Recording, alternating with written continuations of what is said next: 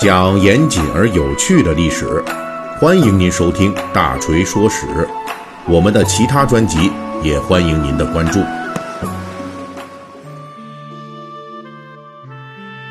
二月八日是我国传统的元宵节啊，所以在这一天晚上呢，大锤正在给大家录制档期的节目啊。但是不知道啊，这个后期做完之后，还能不能是说是在今天晚上能给大家更新哈？但是这个呢，并不妨碍我们大锤说史栏目就善于蹭热点的这个习惯啊。那今天呢，我们要讲大家这个很熟悉的，但是呢，并没有注意到它与元宵节有着密切关系的一个千年成语的故事。就我们讲一个成语故事，在这个开始本期的故事之前啊，我们还是得说说这个疫情时下最重大的事件，就是我们举国上下抗击新型冠状病毒感染的这肺炎了。今天呢。这个病已经有了一个暂时的正式的新名字，叫做 NCP。这个缩写，N 呢，就是英语新型的这个意思的这个单词的开头字母；C 呢，就是冠状病毒的开头字母；P 就是肺炎的开头字母。大锤也跟大家一样，一直关注着这个抗疫啊，咱不关注也不行啊，因为这个现在媒体的报道啊，几乎全都是聚焦在这块儿。我们这心啊，也都聚焦在这一块儿，所以呢，我们也再次向这个抗击 NCP 的广大的逆向的前行者致以崇高的敬意。好，咱们言归正传啊，回来讲咱们这成语故事。那我们今天要讲的这个元宵节成语，就源自大家非常熟悉的一个叫“破镜重圆”这个故事啊，大家想必是非常熟的，这就是隋朝隋文帝。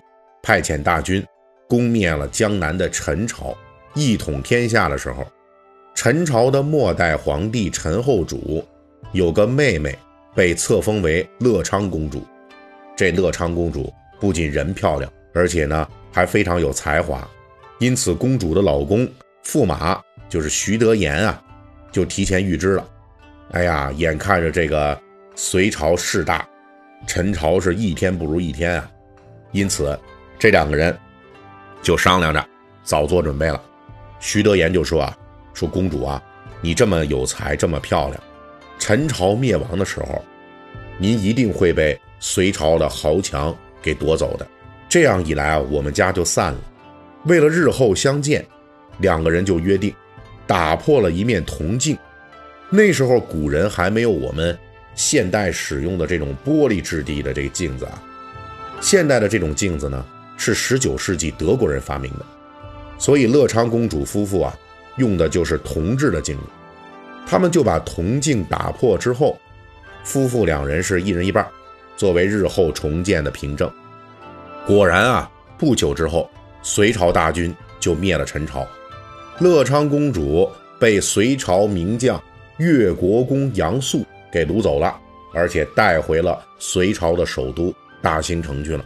徐德言。他就颠沛流离中啊，还得信守这个诺言，他就带着那一半铜镜是一路辗转，最终也去了大兴城。就在这儿，他与当初的公主就约定好的这时间，就拿着这破镜子，就在大兴城的街市上等待着。结果公主果然派了一个人拿着另外一半这镜子来找他了。徐德言拿到两片残镜。果然能够拼合到一起，一时间是悲喜交加呀。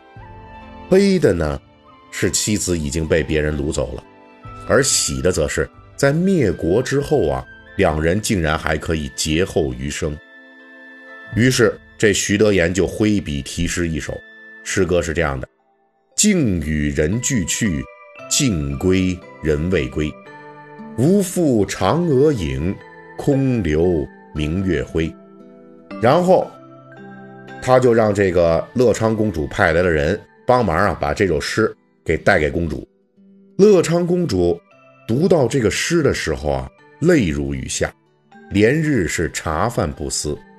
那大锤之前说了，乐昌公主人才出众啊，啊，颜值又高，所以呢，自从被杨素给劫回府之后啊，一直呢很受宠爱。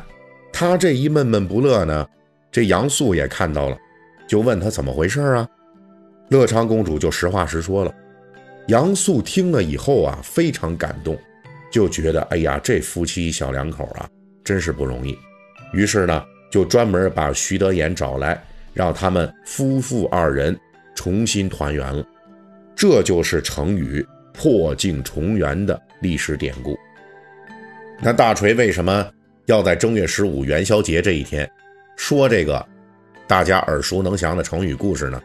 这是因为啊，大家可能在看这个故事的时候，也很少可以注意到哈，这个故事有一个关键点，那就是当初徐德言和乐昌公主拿着铜镜分开的时候，是已经约定好了双方相会的地点和时间。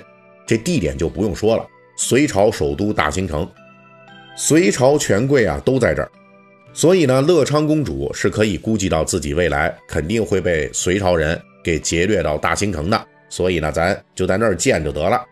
而夫妻俩约定的时间那就有意思了，他们约定的正好是正月十五。请注意啊，这个日子哈也不是随便约的。他们之所以把这个破镜重圆的日子选在了正月十五，那是因为在隋唐时期。正月十五元宵节就已经发展成了官府和民间都会参与的盛大的灯会活动，非常的热闹，而且吸引了大批的市民都争相来参加。根据正史的记载啊，当时隋炀帝在元宵节期间会出动上万人进行集体歌舞，就是这么庞大的演出规格，而且这还不是说啊，说这隋炀帝。他自己这奢靡浮华搞出来的，他只是啊按之前的类似的传统来弄。在他爹隋文帝主政的时候，这个元宵节就已经非常热闹了。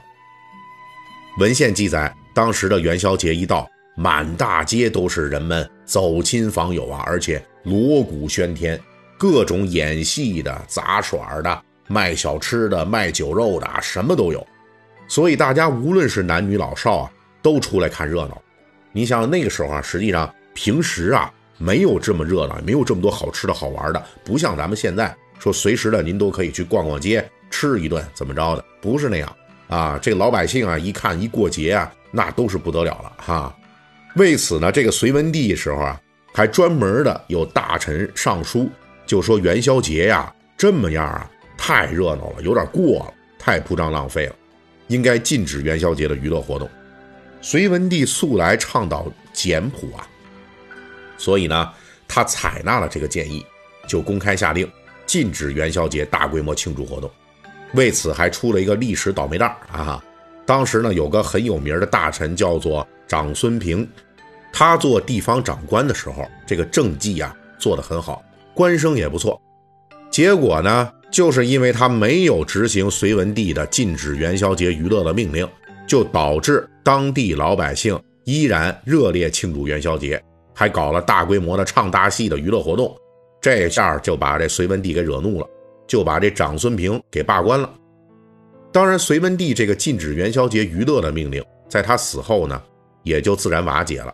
他儿子隋炀帝特别喜欢元宵节玩乐，因此此后的元宵节啊，比以前还热闹。也就是说啊，在隋唐时期。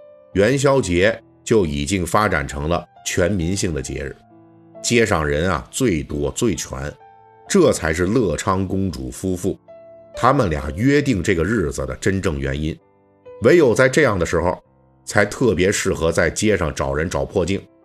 因此，从这个角度来说呢，“破镜重圆”这个千年历史的成语，本身就记录了一千多年前元宵节在我国的空前繁盛。这里呢，大锤还要多说几句啊。关于这“破镜重圆”的成语，其实现代的考古学家和历史学家们还有新的发现，有新的解释啊。未来有时间呢，我们还会给大家就这个事儿啊再讲一讲。这个成语背后还是有别的令人匪夷所思的历史真相。当然了，虽然咱们今年比较特殊哈，就过了一个宅的这么一个元宵节啊，就是。咱们这大街上就没有该有的这种繁盛和热闹了，但是大锤相信啊，咱们仍旧呢，还是会度过一个美满的元宵节。这个美满圆满，就是我们一千多年前破镜重圆的人们就种下了希望，而这种追求圆满的信念，已经深植于我们这个古老民族的心灵深处了。它让我们至今仍然满怀希望。好，本集呢就给大家播讲到这里。如果您喜欢的话，可以微信搜索添加四四七九二五八零三一七八。让小助手拉您进入大锤粉丝群。